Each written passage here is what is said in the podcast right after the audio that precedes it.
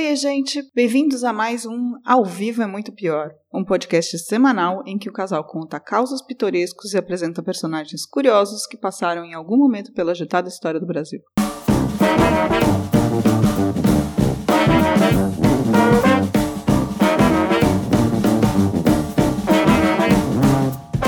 Eu sou a Camila Kintzel. E eu sou o Danilo Corsi. Hoje nós vamos contar para vocês a história da Guerra da Lagosta que de guerra não teve muito, mas criou muita tensão entre França e Brasil nos anos de 1961 a 1963. Fez presidente brasileiro querer anexar país vizinho e por bem pouco não fez cangurus voarem. Será? Mas antes, vamos passar na tesouraria e descobrir o vinho que o nosso adorável patrocinador, o drink.com.br, mandou pra gente hoje. Danilo, me conte.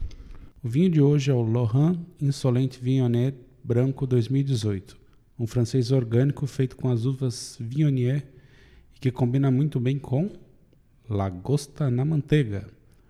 O preço é um pouco mais salgado, mas a parada é fina e perfeita para uma comemoração em grande estilo.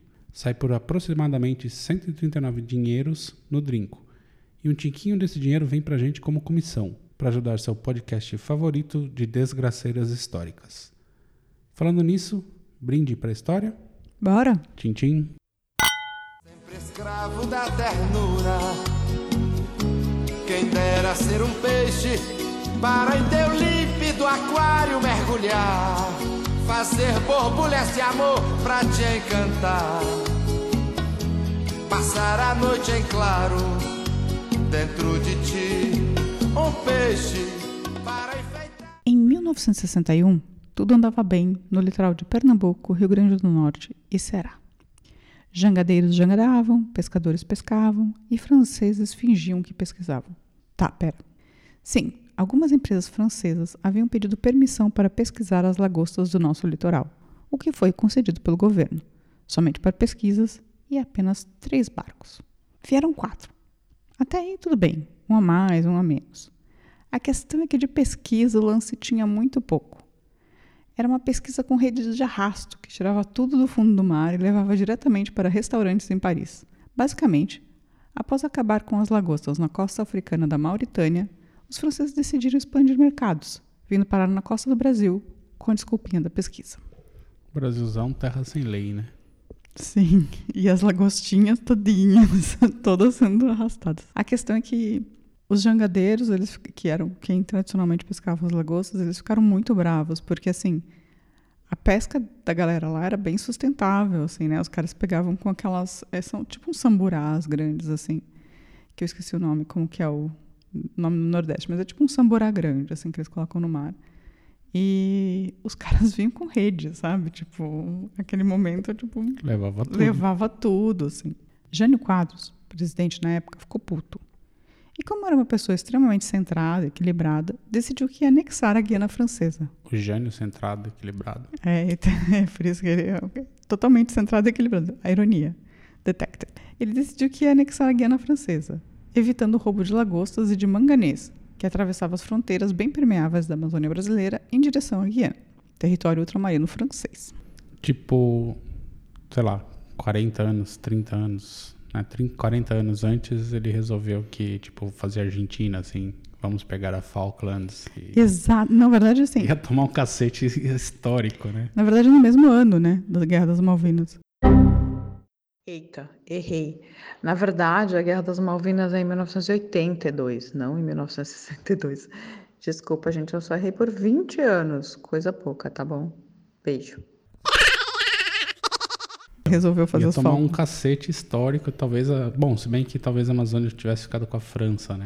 Calma, caso. vamos lá, vamos lá. É... Jânio movimentou o exército tudo, veja bem. Mas poucos dias depois, Jânio renunciou. E quem assumiu o poder foi João Goulart. A Operação Cabralzinho, como ficou conhecida essa tentativa de anexação da Guiana, naufragou. Tem gente que realmente acredita que o plano ia dar certo em especial porque o exército francês estava todo mobilizado na Argélia por conta da guerra de independência.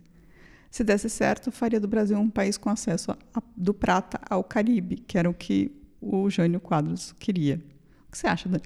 Eu acho que se o Brasil tivesse embarcado nessa, ia perder toda a região norte, assim. Hoje isso é tudo francês lá. Assim, simplesmente assim, os caras iam vir, iam chegar no Brasil e ia dar um cacete homérico e, sei lá, Amapá hoje ia ser Amapá. Não, eu achei muito engraçado que é tipo assim, estão pegando minhas lagostas. O que eu vou fazer? Pegar a Guiana. Guiana. Tipo, é muito surreal a desproporção. Não é? É surreal, mas assim. Aconteceu naquela época, mas. Sei lá, Ares no Brasil diria que alguém faria alguma coisa similar hoje em dia também. Diria, diria mesmo. Eu vi até algumas pessoas falando coisas parecidas quando. Eu vi também, eu vi essa história também. Há pouco tempo. Aliás, esse episódio foi escolhido, tipo, por causa dessa relação. Pega fogo na Amazônia, o que vamos fazer? Anexa Guiana. Guiana ou Guiana? Guiana. Tá, eu falei Guiana umas vezes aí. Não, tudo bem. Parece que as pessoas estão falando Gui- Guiana agora, mas eu sempre aprendi como Guiana. Eu também, mas eu, eu tô tão pronto. confusa que eu já não sei mais como eu falo. Mas eu acho que acabei de falar, então não importa mais. Varre, varre, varre, varre, vassourinha. Varre, varre a bandalheira. O povo já está cansado de sofrer dessa maneira. Jânio Quadros é a esperança desse povo abandonado. Jânio Quadros é certeza de um Brasil moralizado. Alerta, meu irmão, vassoura conterrânea. Mas a coisa não parou por aí. Jango, o novo presidente, a princípio tentando não escalonar a coisa, deu permissão para que os franceses pescassem lagostas, mas com algumas restrições. Obviamente, os franceses não cumpriram o combinado e, aliado à pressão popular de soberania, o Jango teve que voltar atrás. Será que ele xingou também mulher do presidente na época? O Charles de Gaulle? É, Acho que não. a senhora de Gaulle. A senhora de Gaulle. É, Mademoiselle de Gaulle. É, em 1962, o governo brasileiro foi informado de que os franceses estavam causando na nossa plataforma continental de novo e a Marinha se prontificou a acabar com a putaria. No dia 2 de janeiro de 1962, após os nove meses de concessões dadas e retiradas, a corveta Ipiranga apreendeu o pesqueiro Cassiopé, que estava, veja bem, coalhado de lagosta. Os caras mandaram, assim, tipo um porta-aviões pra pegar um barco pesqueiro, é isso? Era uma corveta, por enquanto. tá bom, mas enfim. Mas calma, vai piorar. A corveta Purus, algum tempo depois, avistou dois pesqueiros, o François Christine e o Long Ael, perto da costa do Rio Grande do Norte, mas por determinação do Estado-Maior da Armada, os navios não foram apreendidos. Eles falam apresados. Eu achei muito esquisito falar apresado, então eu coloquei apreendidos, tá? Aí uma questão que seria pesca ilegal virou uma questão de Estado, porque, né, estão apreendendo navios. Eles chamam de lagosteiro. Tá pronto para as tecnicalidades? Manda bala. Bem, segundo a Convenção de Genebra sobre os Direitos do Mar de 1958, existe o mar territorial e a plataforma continental. Isso é bem importante, tá? Até 12 milhas náuticas, cerca de 22 quilômetros da costa, né, da praia, tudo que tem na terra e no mar é do país. Aí vem o truque. Depois disso, começa a plataforma continental, que é o fundo do oceano até 200 milhas náuticas, ou até chegar ao precipício no fundo do mar. Basicamente, pensa numa planície. Você vai andando da praia em linha reta e o mar vai ficando mais profundo. Mas tem uma hora que aparece um precipício mesmo, onde tem o mar abissal. Tudo que tem nessa planície, da terra para baixo, é do país que tem a costa. O que tem na água é de quem pescar, entendeu?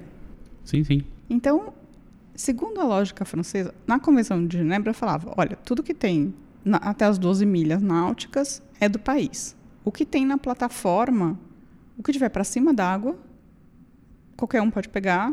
O que tiver para na terra para baixo é do país. É por isso que o pré-sal é do Brasil, tá? Mas segundo a lógica francesa, as lagostas nadavam e por isso eram peixes e podiam ser pescadas, porque elas estavam na água. O Brasil, por outro lado, achava que lagosta não era peixe. Eu tô rindo aqui porque é verdade, né?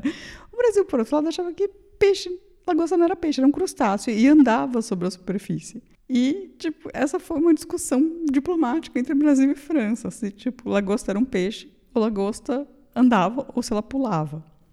Quem teve a melhor tirada sobre o assunto foi o oceanógrafo e comandante da Marinha Paulo de Castro.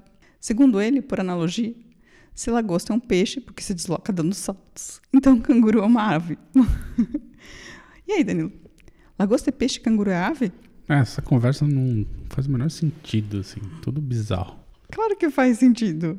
Não, a argumentação do Paulo de Castro foi tudo bem, assim, tipo, mas não é peixe, acabou, ponto. É, Então, a questão era se a lagosta se deslocava pela água ou pela terra. Não importa, ela tá andando ali no, no chãozinho, assim, perto. Não importa, porque se ela se deslocasse pela água, os franceses podiam pescar o quanto eles quisessem. Mas ela não se deslocava. É óbvio que ela se deslocava pela água porque o oceano é água, mas assim. ela Não, mas se no caminhava. É, Ou sim. se ela dava os pulinhos, já era tipo nadar, entendeu? Para os franceses. Bom, isso aí é imperialismo. Essa foi a discussão. Vou lhe contar velha história. No tempo em que o Brasil brigava a pau, já conseguia vitória. Somos de paz, mas não damos cartaz. Do que vocês gostam, nós gostamos muito mais. Barroso gritou, como é o tempo da pirataria.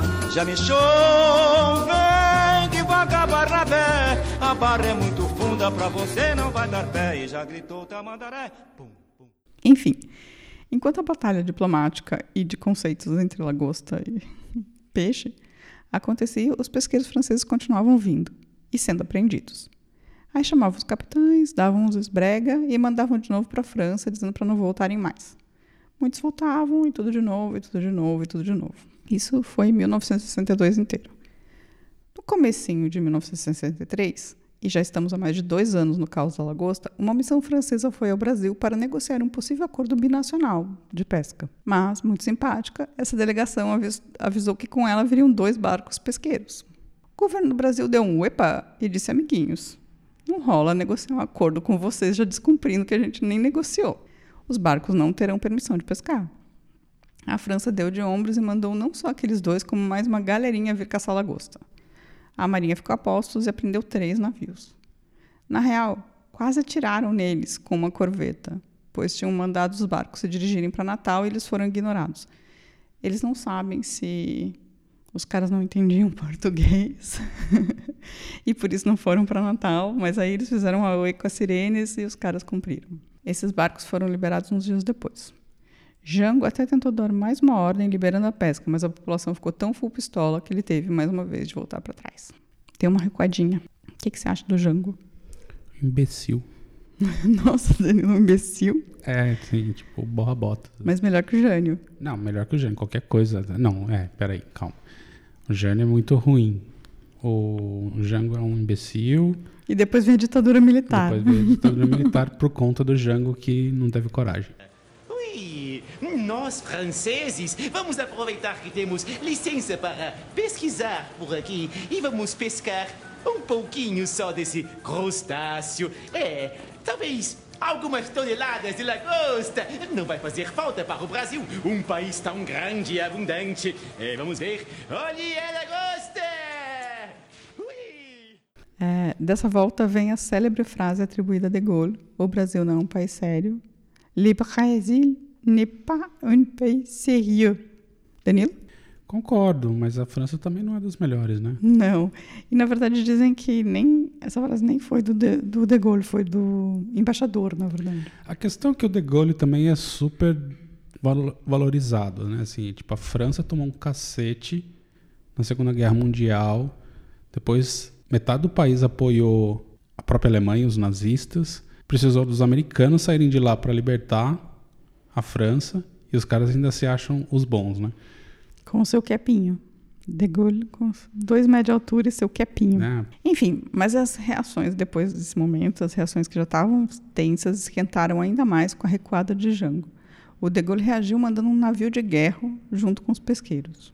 Tipo, eh, foi bem exagerada também a reação do De Gaulle. Aí no dia 11 de fevereiro de 1963, partindo de Toulon, na França, os- o porta-aviões Clemenceau, com alguns helicópteros e jatos de combate, o cruzador De Grasse, os, eh, os contratorpedeiros Cassad, eu não vou conseguir falar esse nome, Jean Reguiberry, e o Tartu, e as corvetas Le Picard, Le Gascon, Langenês, Le Bernès, Le Vendée, o navio-tanque La Beze e o Paul Goffeny. Ficaram na costa ocidental da África, três dias de barco do Brasil. Então, eles ficaram em Dakar, perto de Dakar, e ali.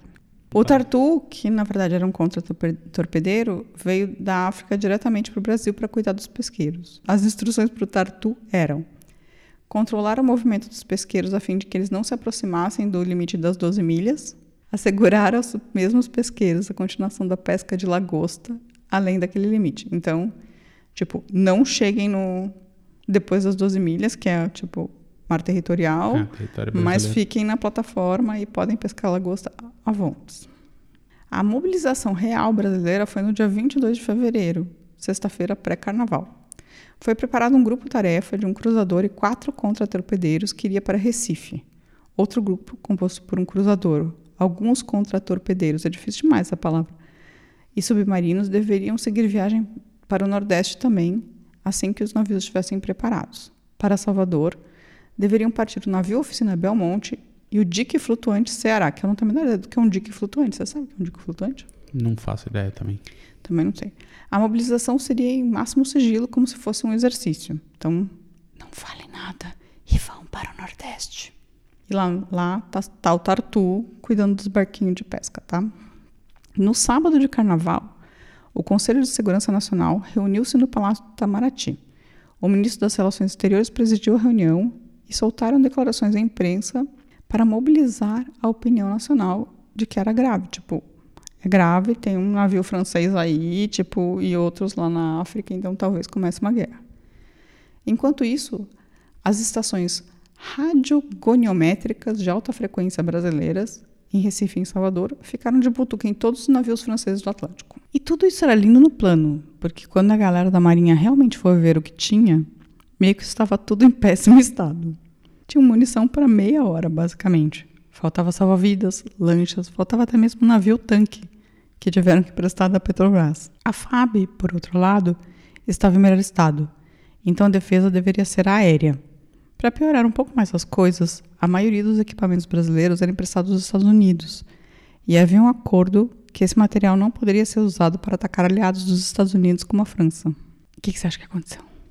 Eu acho que o Brasil deveria ter invocado aquela possibilidade daquele tratado das Américas lá. Foi exatamente isso que eles fizeram. Mas o Brasil tinha uma carta na manga.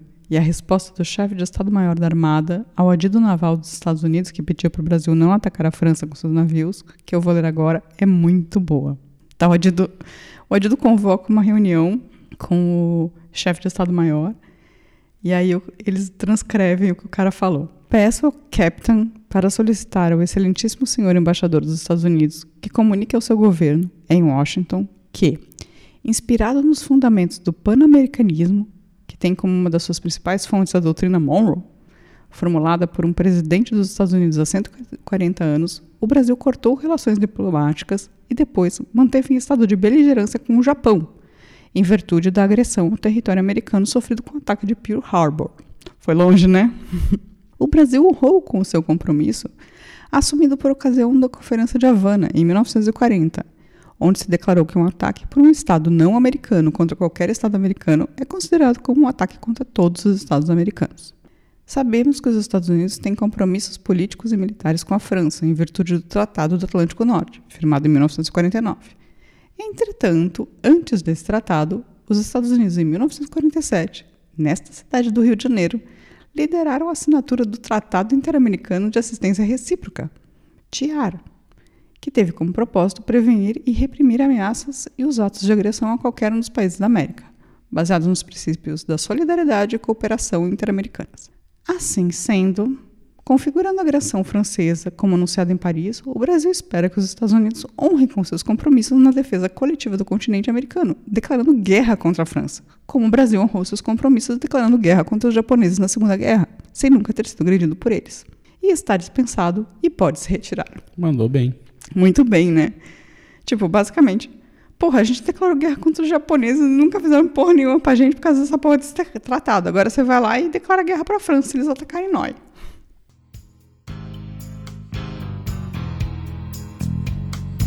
Nada do que foi será de novo do jeito que já foi um dia. Tudo passa, tudo sempre passará.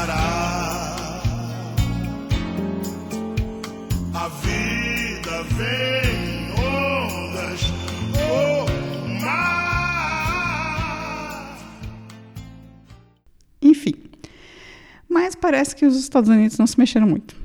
Não rolou. No final, o Brasil praticamente mandou tudo que boiasse para o Nordeste. E aos poucos, a França foi tirando seus navios de lá. Tipo, porque o Brasil mandou tudo que boiava para lá.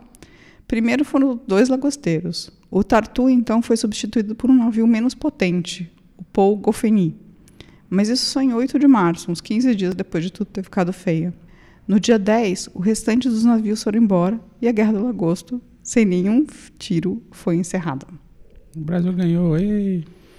na verdade, dizem que, na verdade, o, os pesqueiros, os lagosteiros começaram a pressionar o Estado francês porque eles estavam fora da plataforma marítima, porque eles não, se eles entrassem, eles seriam atacados, entendeu?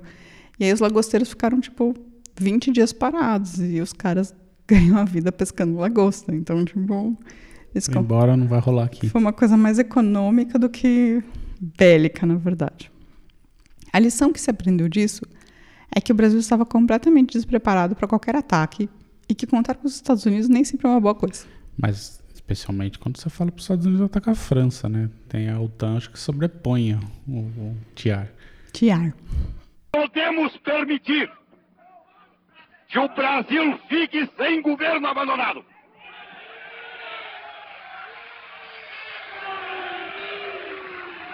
Há sob a nossa responsabilidade a população do Brasil, o povo, a ordem. Assim sendo, declaro vaga a presidência da República.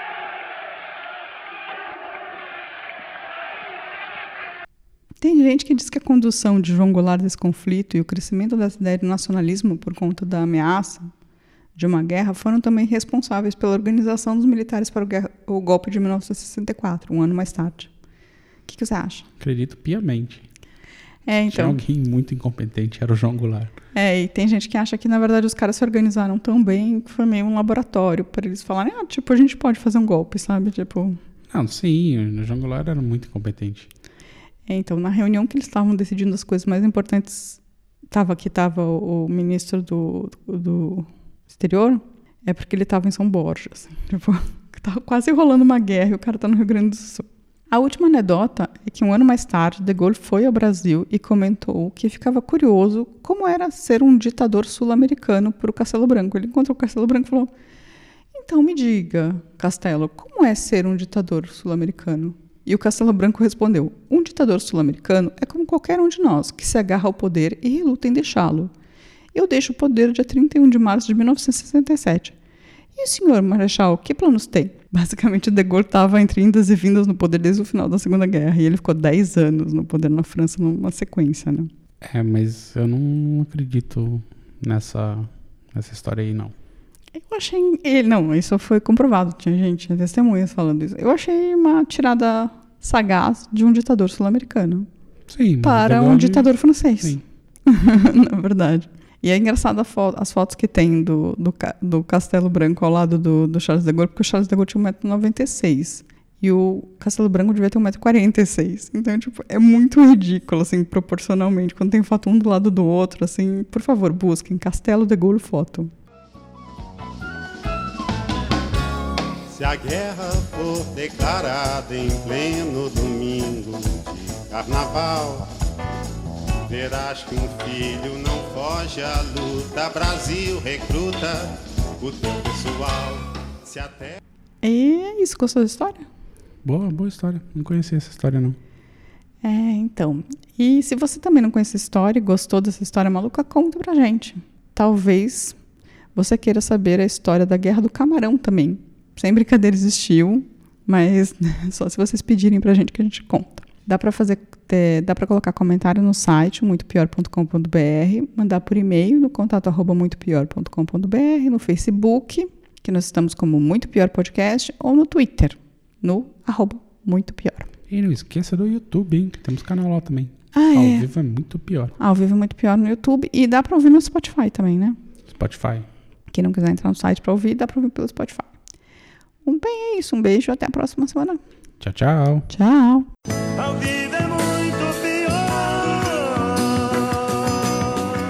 Este programa é um oferecimento de drinco.com.br